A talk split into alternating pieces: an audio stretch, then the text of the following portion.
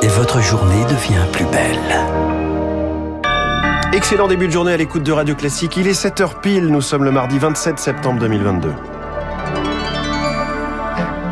La matinale de Radio Classique avec François Geffrier. Des bureaux de vote en pleine rue, des scrutins sous contrainte en Ukraine, dernier jour de référendum dans quatre régions sous occupation russe. L'Ukraine, l'Iran, la Corée, autant de dossiers sensibles sur le plan nucléaire en pleine conférence de l'Agence de l'énergie atomique. Et puis objectif recrutement dans les EHPAD, le gouvernement et le groupe Orpea veulent plus de soignants pour en finir avec la maltraitance. Après ce journal 7h10, l'Italie qui vote à l'extrême droite, c'est toute la zone euro et donc la France qui passe sous surveillance des marchés. Ce sera l'édito de François Vidal. 7h15, les stars de l'écho. Ce sont les mannequins qui défileront ce soir vêtus des pièces de lingerie haute couture Etam. Je reçois Laurent Milker, le co-gérant du groupe Etam, dans les stars de l'écho dans 15 minutes. Radio classique. Léa Boutin-Rivière, quatre régions ukrainiennes sur le point d'être annexées par la Russie. Le vote s'achève aujourd'hui. Des régions occupées au moins en partie par les séparatistes pro-russes et où le Kremlin a convoqué dans la précipitation la semaine dernière des référendums, référendums rejetés d'avance par la communauté internationale. Les régions concernées sont Louhansk et Donetsk dans l'est, Zaporizhia et Kherson dans le sud. C'est de cette dernière zone que vient Nastia, jeune ukrainienne dont Radio Classique a recueilli le témoignage. Le vote devait se passer dans des écoles, des universités, mais personne ne s'y est rendu parce que les gens ont peur et se cachent. Alors la commission électorale et les soldats ont installé des tables en pleine rue, dans tout Kherson, et on les voit faire du porte-à-porte pour forcer les gens à voter et à voter pour la Russie. Les gens qui passent dans la rue, ils les attrapent, les amènent à la table et leur montrent où cocher. J'ai même vu un soldat pointer sa mitraillette sur le bulletin. D'ailleurs, une personne peut voter plusieurs fois par jour. Moi, je reste à bonne distance car je ne veux pas voter. Je ne veux pas que les Russes constatent que je n'ai pas de passeport russe. J'ai peur que ça me cause des problèmes. Et concernant toujours euh, le conflit ukrainien, l'ère du chantage nucléaire doit prendre fin.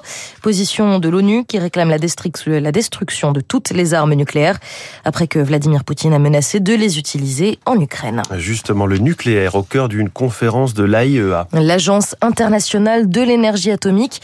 175 pays réunis jusqu'à vendredi dans un contexte très délicat, comme le rappelle Emmanuel Galichet, docteur en physique nucléaire. Il y a la Corée, il y a l'Iran et puis il y a l'Ukraine. L'Iran et la Corée, c'est plutôt sur une problématique de prolifération des armes nucléaires. L'Ukraine, c'est un autre souci. C'est une guerre dont les deux pays sont des exploitants de l'énergie nucléaire civile ces rencontres annuelles, ce sont le moment privilégié pour qu'il y ait un débat et peut-être des choses qui vont se décider de manière diplomatique. Après, les conflits aujourd'hui au niveau mondial sont tels que je ne sais pas si on en tirera quelque chose de clair et net. Le chef du nucléaire iranien a par ailleurs rencontré hier le directeur de l'AIEA. C'est une première après des mois sans le moindre contact. L'Iran où le bilan des manifestations s'alourdit. D'après une ONG iranienne, 75 personnes au moins sont mortes en 10 jours de protestation déclenchée par la mort d'une jeune femme aux mains de la police des mœurs. Paris a réagi hier en condamnant fermement cette répression brutale. Et puis dans l'actualité internationale, notez également qu'Emmanuel Macron rencontrera son homologue américain Joe Biden le 1er décembre.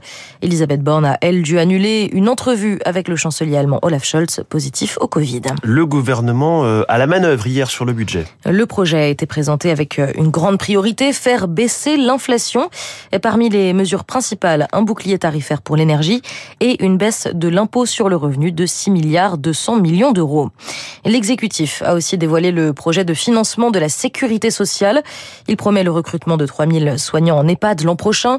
Le groupe Orpea, lui aussi, veut augmenter les effectifs avec 550 embauches par mois jusqu'à fin décembre.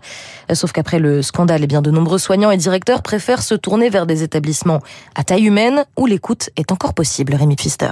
À 27 ans, Danny Forster est directeur d'un EHPAD d'une centaine de lits dans les Hauts-de-Seine. Avant de passer un diplôme en gestion sociale, il débute comme aide-soignant, 4 ans au contact des résidents dans ce qu'il appelle des EHPAD mouroirs, qui lui ont fait comprendre une chose, le lien social est essentiel. On a vraiment mis en place des animations pour égayer la vie des résidents. On les sort parce qu'on considère qu'il faut vraiment que les résidents participent aux activités proposées par la ville notamment. Donc nous avons évidemment renforcé nos personnels soignants. Nous avons une, par exemple une psychologue à temps plein, alors que habituellement dans les EHPAD c'est à mi-temps. Il faut fidéliser et recruter du personnel pour un meilleur encadrement, car Danny Forster le sait.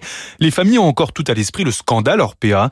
La question de la maltraitance revient systématiquement. Et ça, c'est extrêmement compliqué aussi pour nous sur le terrain. Par exemple aussi, lorsque les soignants se trompent de chaussettes, vous voyez, euh, voilà, les familles tout de suite euh, disent, euh, allez, c'est de la maltraitance. Mais en revanche, évidemment, je comprends, je veux dire, l'inquiétude des familles et qui maintenant, elles sont plus présentes auprès des structures. Et tant mieux, les familles doivent vraiment veiller en allant régulièrement dans ces établissements, en questionnant le directeur. Danny Forster en est conscient, un EHPAD ne sera jamais parfait. Certains jours, il se retrouve aussi en pénurie d'aides-soignants. Mais pour lui, le plus important, c'est que sa structure garde une éthique et ne tombe pas dans la rentabilité financière à tout prix. Et dans le PLFSS, le gouvernement propose aussi une année supplémentaire pour l'internat en médecine afin de pallier la pénurie de personnel. Une idée qui, qui déplaît hein, chez des étudiants déjà mécontents d'une récente réforme. Au lieu d'une année commune, il y a désormais deux filières, les licences PASS et LAS. Et pour certains, il y a donc un oral avec en ligne de mire un potentiel échec, pas de passage en deuxième année. Une cruelle désillusion pour ces étudiants qui travaillent d'arrache-pied.